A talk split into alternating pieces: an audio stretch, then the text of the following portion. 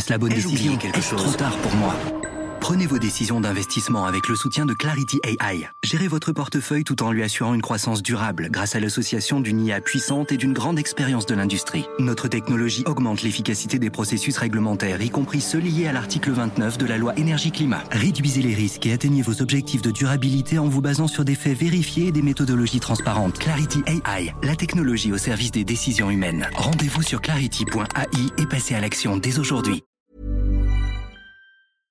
Éducation, santé, environnement. Ça fait dix ans qu'UBS, le sponsor de cet épisode de la story, s'engage dans les investissements responsables. Alors quand j'entends dire qu'il y aura un avant et un après Covid-19, je sais déjà que pour UBS, l'après se fera comme avant, en faveur de la société. C'est aussi pour ça que j'ai choisi d'y placer mon argent. Start, and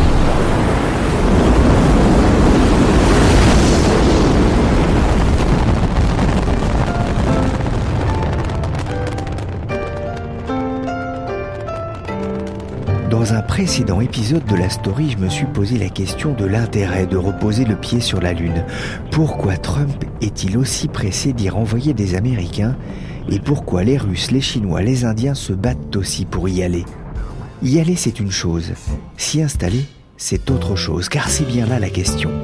Peut-on vivre sur la Lune, voire sur Mars, des planètes supposées hostiles je suis Pierrick Fay, vous écoutez La Story, le podcast d'actualité des échos, et je vous invite à partir à la conquête des étoiles.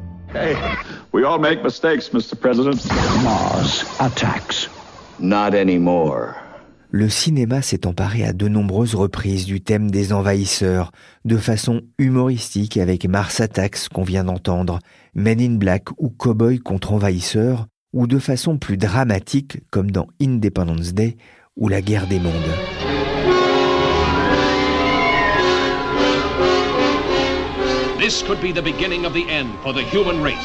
Sans oublier, bien sûr, le plus mignon d'entre eux, E.T.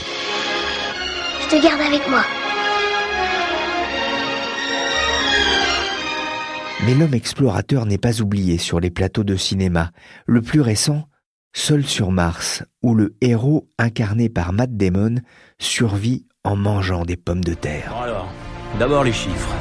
Je dois cultiver de quoi me nourrir pendant 4 ans, ici, sur une planète où rien ne pousse. Bonjour Yann Verdeau. Bonjour. Vous êtes journaliste aux échos, spécialiste notamment des sciences. C'est vrai ça, on peut faire pousser des patates sur Mars? Bah écoutez, en tout cas, euh, Matt Damon, lui, dans le film, il y arrive. Hein. Donc, euh, euh, et souvent, d'ailleurs, le, la science-fiction euh, inspire la science, précède la science, inspire la science. Et là, ça pourrait être le cas d'ailleurs pour euh, pour cette histoire de, de, culture sur Mars, parce que juste après la, la sortie du, du, blockbuster, la NASA a annoncé qu'elle lançait une étude sur le sujet, et donc elle a lancé une expérience pour essayer de voir si elle pouvait arriver à, à faire pousser des pommes de terre sur Mars. Et donc, évidemment, elle n'a pas été sur Mars pour ça, mais elle a essayé de reproduire dans une, une boîte euh, les conditions, euh, notamment atmosphériques, euh, qui règnent à la surface de, de, Mars. Et puis après, elle a été choisir la Terre la plus, la plus aride qu'elle pouvait trouver sur Terre pour se rapprocher le plus possible de la, la Terre complètement stérile de, de Mars et elle a essayé de faire pousser des, pommes de terre dans cet environnement et a-t-elle annoncé les premiers résultats étaient euh, étaient positifs. Donc euh, donc oui, ça paraît possible même si c'est pas forcément comme Matt Damon euh, le fait dans le film. J'ai en tête une série de mon enfance, Cosmos 99. Je rappelle un peu l'histoire. Suite à une explosion nucléaire, la Lune quitte l'orbite terrestre et se retrouve projetée hors du système solaire. Avec elle, 311 personnes qui vivent sur la base lunaire, cela se déroule en 1999. Une base lunaire, Yann, cela reste utopique? Alors écoutez, vous parlez de Cosmos 99, moi je vous répondrai par 2001, euh, l'Odyssée de l'espace, chacun ses classiques. Euh, moi j'ai en tête une autre séquence, c'est celle où on voit donc le module lunaire là du, personnage principal de 2001 euh, se poser dans un, cratère euh, dans le sol duquel a été aménagé un astroport pour répondre à votre question, euh, est-ce que c'est utopique ou pas Je pense que c'est pas utopique. Je pense que oui, c'est possible, même si c'est pas pour tout de suite. Mais sur Terre. Les terriens commencent déjà à y réfléchir. Et euh, j'en veux pour preuve la tenue euh, à Naples en mai dernier d'un congrès mondial sur les tunnels, parce qu'il y a des congrès mondiaux sur les tunnels, où un des points à l'ordre du jour pour les, ingénieurs et les scientifiques présents, c'était de voir comment ils pourraient s'y prendre pour, euh, pour creuser des galeries souterraines sous, dans le sol de la Lune, au fin d'abriter une, une future base lunaire permanente. Ça veut dire que la base lunaire, elle devrait être sous terre? Oui, c'est très probable que si base lunaire il y a un jour, elle sera, elle sera souterraine et, et il y a de très bonnes raisons à ça notamment le, problème des, météorites, micro-météorites, même un tout petit caillou, euh, s'il fuse euh, sur le sol de la Lune à la vitesse de 10 ou 12 km secondes, ça peut faire de gros, gros dégâts. Sur Terre, on est à l'abri de ce phénomène parce que ces micro-météorites sont vaporisés par l'atmosphère euh, terrestre avant de pouvoir toucher le sol. Mais sur la Lune, où il n'y a pas d'atmosphère, c'est un, un, réel danger. Et donc enfouir une, une, base lunaire sous la Terre, ça serait une, une bonne manière de protéger ces installations. Et puis il y a une autre bonne raison à ça, c'est le problème des radiations. Euh, L'espace est baigné de, radiations qui sont euh, radioactives, donc ils peuvent, euh, si on y est exposé pendant assez longtemps, ça peut, développer des, cancers. Et donc une couche de sol au-dessus de la tête des, futurs habitants d'une base lunaire, ça, serait un, très bon bouclier contre ces, radiations, dont une partie d'ailleurs provient des éruptions solaires. À quoi pourrait ressembler cette base justement? Alors, donc bon, elle serait, probablement euh, souterraine, comme on l'a dit. Elle serait également sans doute euh, construite près des, pôles, euh, pôle sud ou pôle nord de, la Lune. Bien sûr, il n'y a aucun, aucun site encore qui a été déterminé de façon précise, mais l'idée, ça serait quand même de la construire près des pôles. Là aussi, il y a au moins deux bonnes raisons à ça. La première, c'est la lumière, en fait. Parce que sur la Lune, il faut savoir que la nuit lunaire dure 15 jours terrestres, suivi de 15 jours euh, de jour. Et donc, pendant ces, ces 15 jours terrestres que dure la nuit, il n'y a plus de lumière du soleil qui peut venir alimenter des, panneaux photovoltaïques.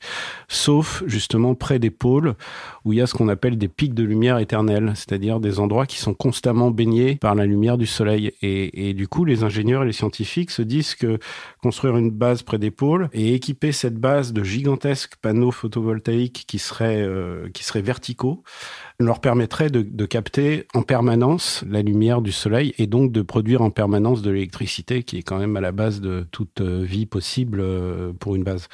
Ça, c'est la première raison. La deuxième raison, c'est que on pense que près des pôles, euh, il y a pas mal d'eau sous forme de glace. Il y a des chiffres qui circulent même qui disent qu'il euh, y aurait 600 millions de tonnes de, glace d'eau près du, enfin dans la région du pôle Nord. Et euh, on a parlé de l'électricité, mais l'eau évidemment c'est aussi euh, une ressource très importante. D'abord parce que cette glace, elle peut être extraite, purifiée pour en faire de l'eau potable. Et ensuite et surtout parce que euh, l'eau, euh, molécule d'eau, c'est H2O. Si on la casse en deux, ça fabrique euh, de l'hydrogène et de l'oxygène. L'oxygène, on en a besoin pour respirer. L'hydrogène, on en a besoin pour faire des carburants pour les fusées. Et donc, euh, c'est ce qui donne toute sa valeur à la, à la glace d'eau euh, et à l'utilisation de la glace d'eau sur la Lune. On parlait de, euh, tout à l'heure de, de radiation, hein, qui effectivement qui peuvent euh, rendre très difficile la vie euh, sur la Lune. Il y a aussi les, les éruptions solaires qui peuvent avoir un, oui, un ça, impact. Une...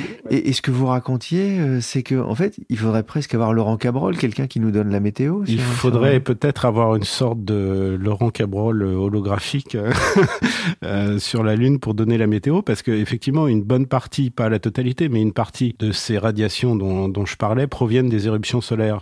C'est-à-dire les moments où le, le, soleil se met à vomir comme ça euh, autour de lui d'immenses quantités de, plasma et, et euh, projette dans l'espace des, des pluies de, de, de particules subatomiques euh, radioactives sous forme de rayons X, etc. Et la chance qu'on a, c'est qu'il faut quand même un certain temps à cette pluie de particules euh, crachées par le Soleil pour venir euh, bombarder la Lune.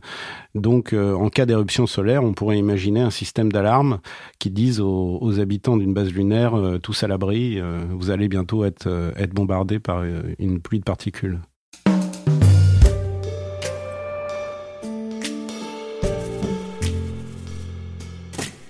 Construire une base, il Il faut des matériaux. Il va falloir tout, importer euh, de la Terre? Non, au contraire, l'idée, euh, on a parlé de l'eau, on a parlé de l'électricité, l'idée c'est d'exploiter le plus possible les ressources qui sont sur place, et ça pour une, raison bien simple, c'est que envoyer un matériau, quel qu'il soit, euh, dans l'espace, ça coûte extrêmement cher. Donc, y compris pour le matériau de construction, euh, on cherche plutôt à voir comment on pourrait tirer parti des ressources sur place.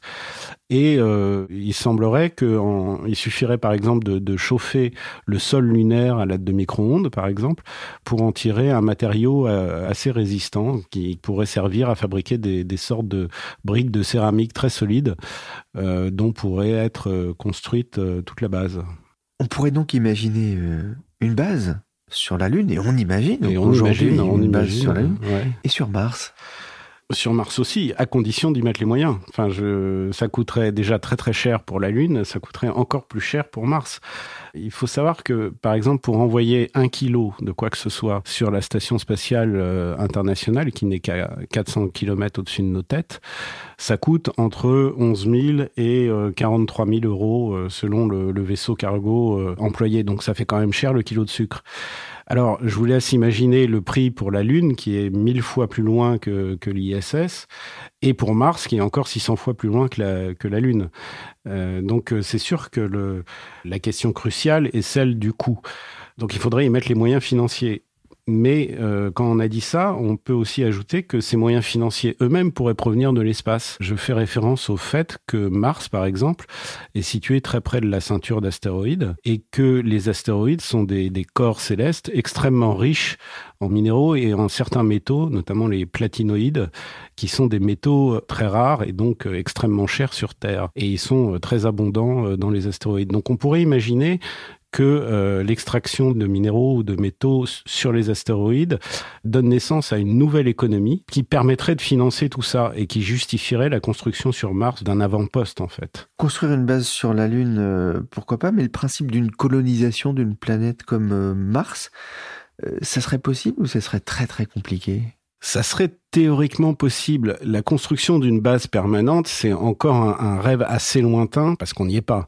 Le fait de, coloniser et de rendre durablement euh, habitable une planète comme Mars, par exemple, c'est encore plus futuriste, c'est encore plus lointain. Donc euh, ça, c'est une précaution de langage quand même que je voudrais faire. Ce, cela dit, théoriquement, c'est pas impossible. C'est pas impossible d'imaginer ce qu'on appelle une terraformation euh, de, de, la planète Mars. En fait, comme la, la, grande question euh, de l'existence possible d'une colonie assez vaste sur Mars, une des questions, c'est la culture enfin la nourriture et donc l'eau. On sait que, alors pour le coup, avec certitude qu'il y a énormément de glace d'eau sur Mars. Le problème, c'est que à la surface de Mars, la température est beaucoup trop froide pour que cette eau puisse exister à l'état liquide. Donc l'idée de, cette terraformation, ce terraformage de Mars, ça serait de réchauffer un petit peu la planète pour permettre à l'eau liquide bah, de, de, couler, comme ça a été le cas par le passé, puisque dans, dans un lointain passé, euh, Mars était, euh, non pas Mars la rouge, mais Mars la bleue. Mars était couverte de, de fleuves, de rivières, d'océans. Euh, oh, l'eau liquide, oui, oui, si, il y a, enfin, il y a quand même quelques milliards d'années de, de, ça. Est-ce qu'on peut tester sur Terre ce, ce que serait justement la vie sur Mars? Oui, on peut et on le fait d'ailleurs. Euh, alors c'est toujours pareil, on va chercher les, ce qu'on peut trouver sur Terre de plus rapprochant euh, aux conditions de vie sur euh, sur Mars. Donc on va chercher les déserts les plus arides. Les Pour plus, ça, on va dans l'Utah, c'est ça? Les plus les plus stériles et no notamment l'Utah. Effectivement, le désert de l'Utah. Moi, j'y ai jamais mis les pieds, mais je pense que ça doit se, se rapprocher quand même un petit peu de ce qu'on peut trouver sur Mars, où j'ai jamais mis les pieds non plus d'ailleurs. Euh, et, et dans le dans le désert de l'Utah, on trouve un prototype type d'habitat martien qui a été construit par, la Mars Society, qui est une, association fondée par un certain Robert Zubrin, dont les plans pour coloniser euh, la planète Mars euh, ont pas mal inspiré quand même les grosses têtes de la NASA. Plus globalement, est-ce qu'on pourrait habiter ailleurs que sur Terre, Yann? Probablement, on pourrait, et euh, je pense que on le pourra dans un avenir dont je me garderai bien d'avancer une quelconque date, une quelconque échéance. Mais on pourra, et à mon avis, on devra. Je suis assez d'accord avec euh, Konstantin euh, Tsiolkovsky, le, le, père de l'aéronautique russe, quand il dit euh, la Terre est le, berceau de l'humanité, mais on ne passe pas sa vie dans son berceau. Euh, voilà, je pense que c'est un peu dans l'ADN humain quand même d'aller d'aller explorer tout ce qui peut explorer, tout ce qui est à sa portée. Euh, l'espèce humaine, tout au long de son évolution, de ces centaines de milliers d'années d'évolution, en fait, c'est la seule espèce qui a colonisé sur Terre euh, tous les écosystèmes euh, possibles. c'est ce qui la distingue des autres espèces animales. Et bah, après avoir colonisé sur Terre tous les écosystèmes possibles, je pense que il y a quand même un mouvement, une sorte de, poussée inéluctable qui fera qu'elle colonisera aussi les planètes à sa portée. Partir à la conquête des étoiles dans le sillage de l'Enterprise, le vaisseau de Star Trek, ou de Luke Skywalker qu'on ne présente plus. L'homme se sent de plus en plus à l'étroit sur une Terre qui devrait compter 10 milliards d'habitants en 2050. Mais notre fascination pour l'espace, et notamment pour la Lune ou le Soleil, ne date pas d'hier. Oui, je suis Frédéric Aïtouati, je suis historienne des sciences, chercheur au CNRS. Euh, je me suis demandé, euh, Frédéric Aïtouati, d'abord, pourquoi est-ce que l'espace fascine autant l'espèce humaine? Oh, il me semble que c'est l'une des passions et l'une des fascinations les plus anciennes qui soit. On définit souvent l'être humain comme euh, le seul animal terrestre à porter sa, son regard vers les étoiles. Donc il y a quelque chose de profondément humain dans ce questionnement vers, euh, l'espace et cette manière d'imaginer un autre habitat possible. Il me semble que c'est l'une des, plus anciennes questions. On retrouve d'ailleurs cette idée de cette fascination pour l'astronomie euh, dans, les cultures les plus, les plus anciennes. L'espace, c'est peut-être euh, l'ailleurs qui fait le plus rêver. L'espace, c'est aussi l'une des, des façons de, s'échapper de la Terre. Et en fait, quand on regarde l'histoire des sciences, l'histoire des idées, l'histoire de l'art, on se rend compte que le, la rêverie cosmique ou cosmologique est, l'une des, des, plus anciennes dans l'Antiquité, même dans la civilisation égyptienne. Donc on pourrait presque dire que c'est une constance, euh, une constante euh, anthropologique de rêver euh, et de regarder ailleurs que, sur Terre. D'ailleurs, l'être humain est, est le seul animal qui peut regarder vers les étoiles. Y a-t-il de la vie sur la Lune? Y a-t-il de la vie sur Mars? C'est rassurant de se dire que nous ne sommes sans doute pas seuls dans l'univers? C'est rassurant et inquiétant aussi. Et euh, cette question-là de, l'unicité ou plutôt de, du caractère unique de l'homme dans l'univers, elle a un nom précis au XVIIe siècle. On appelle ça la question de la pluralité des mondes. En fait, c'est la question de la pluralité des mondes habités. Et c'est une grande question euh, théologique d'abord. Euh, si on n'est pas les seuls sur Terre, alors qu'est-ce qu'on fait de la Bible? Euh, et qu'est-ce qu'on fait de l'histoire euh, biblique du peuplement de la terre, qui est censé être euh, le, un peuple, le peuple unique de Dieu Donc bien sûr, ça, pose des, questions énormes. Mais ce qui est assez intéressant, c'est de voir que c'est à partir du moment de la révolution copernicienne, hein, 16e, 17e siècle, à partir du moment où on imagine et on comprend que la Terre n'est pas la seule planète dans l'univers, que se pose la question de, des extraterrestres. Et donc, euh, voilà, on a, à partir de cette époque-là, bien avant Jules Verne, bien avant Wells, on a tout un imaginaire euh, de ces autres euh, habitants possibles des autres planètes. C'est ce que vous racontez notamment dans votre livre Conte de la Lune, essai sur la fiction et la science moderne Oui, en tout cas, c'est une partie de, c'est une partie du livre qui essaye de comprendre comment on a pu imaginer d'autres êtres euh, habitants des autres planètes, puisque c'est vraiment une question de déduction. Hein. Si on croit Copernic, si on croit Galilée, si on croit Kepler, la Terre n'est pas la seule planète. Et si on est par ailleurs un bon chrétien, comme la plupart des savants de l'époque, on se dit que Dieu a forcément peuplé les autres planètes. Il n'y a pas de raison qu'il ait doté simplement la Terre de, de la vie. Et donc, à partir de là, c'est une espèce de série de déductions, si vous voulez, qui nous oblige à penser d'autres êtres. Et là, ça devient très compliqué. Comment imaginer des êtres qui ne soient pas des humains? Donc, on a le, le, tout début, si vous voulez, en germe d'une réflexion sur l'extraterrestre. Est-ce qu'il a des yeux au même endroit? Est-ce qu'il a la même taille que nous? Kepler, par exemple, le fameux Kepler des lois de Kepler, invente et écrit une extraordinaire fiction qui s'appelle Le songe ou l'astronomie lunaire, où là, il imagine, c'est une fiction totalement assumée comme fiction, mais c'est pourtant un astronome qui l'écrit, il imagine un voyage dans la Lune et il dit, ben voilà, quand on arrive sur la Lune, on découvre euh, des êtres extraordinaires, des animaux à longues pattes, euh, une végétation luxuriante, mais qui, euh, qui fane en une seule journée. Et tout ça, il le déduit à partir d'une réflexion astronomique, scientifique, sur les conditions possibles d'une vie lunaire. Donc évidemment, tout cela nous, nous paraît de la science-fiction aujourd'hui, mais il faut bien se rappeler qu'il euh, essayait simplement de penser, de déduire euh, la possibilité d'une vie à partir des nouvelles découvertes de son époque. Justement, est-ce que le progrès scientifique est dedans Est-ce que ce que l'on appelle justement la science-fiction, est-ce que ça ne devient pas de plus en plus réaliste? C'est ça qui est très beau dans cette histoire de l'imaginaire et de l'imagination de l'espace au cours du temps, c'est qu'on se rend compte qu'on a peu à peu rejoint et réalisé les rêves et les fictions les plus folles. Et moi, c'est ça qui me passionne dans cette histoire. Je me suis intéressée donc euh, au début de ces rêves-là, l'Antiquité, euh, la Renaissance, le XVIIe siècle. Et puis, on se rend compte, par exemple, que euh, au XVIIIe siècle, au moment où s'envolent les premiers ballons, ceux de Montgolfier, hein, eh bien, on réalise l'un des rêves les plus anciens de l'humanité, c'est-à-dire le, vol, le vol aérien. Donc forcément, euh, le vol aérien qui était la fiction par excellence hein, depuis toujours.